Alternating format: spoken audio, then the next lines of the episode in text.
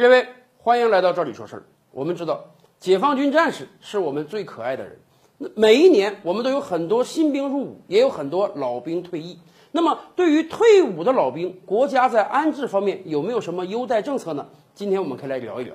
在二零一一年的时候，我国就通过了退伍士兵的安置改革。从那一年开始，所有退伍的士兵，不管你是义务兵啊，还是士官，你都可以从国家那里领到一份相应的退伍优待政策。而且在社保方面，我们还做了明确的规定。因为我们知道，在这个社会上，只要你工作，你就必须应该有人帮你交纳养老保险，未来退休之后，你才能有养老金拿。那么参军也是一份职业，不管是义务兵还是士官，你都是在为国家工作，就应当有人帮你缴纳社保和医保。所以，从二零一一年开始，我们明确规定了，任何士兵从入伍那一天开始，你就视同已经在缴纳养老保险了。你入伍多少年？当你退伍的时候，你就视同已经缴纳了多少年的养老保险，甚至网上还有这样的特殊案例啊，有的士官从参军开始啊，人家在部队中已经服役十五年、二十年了，也就是说，相当于视同缴纳养老保险十五年、二十年了。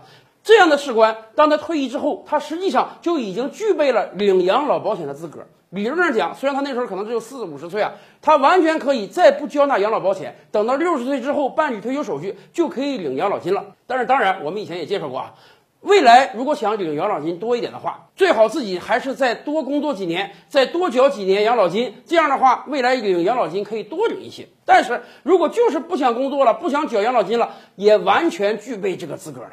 而也有的士官可能在军队中没有服役那么长时间，没关系。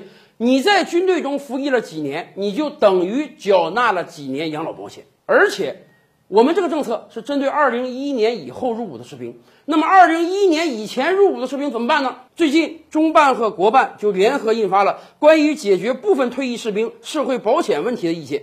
这份意见就明确规定啊，本意见中所指的这部分士兵，他们是在二零一一年退役士兵安置改革之前退伍的。这些人的社保也由国家来承担。首先明确什么时候你参军，你就等于什么时候开始交社保了。而且你原来的所属单位要负责把你的社保个人账户和统筹账户做实，要把这个钱打进去。如果士兵的原单位番号取消了或者进行改革了，没有关系，这个士兵所在地的退伍军人事务部要负责这个事情，而且连社保基数都确定了，直接定为这个士兵所在地区。上一年度平均工资的百分之六十，也就是说，即便你是在二零一一年之前退役的部分士兵，你也可以享受到国家的社保优待了。现在虽然是和平时期，按有的人话讲，我们都快四十年没打仗了，但是我们也得重视每一个士兵的前途，因为他们才是我们经济发展最牢靠的保障啊！今天的视频你满意吗？点击“赵李说事”的头像，还有更多精彩内容啊！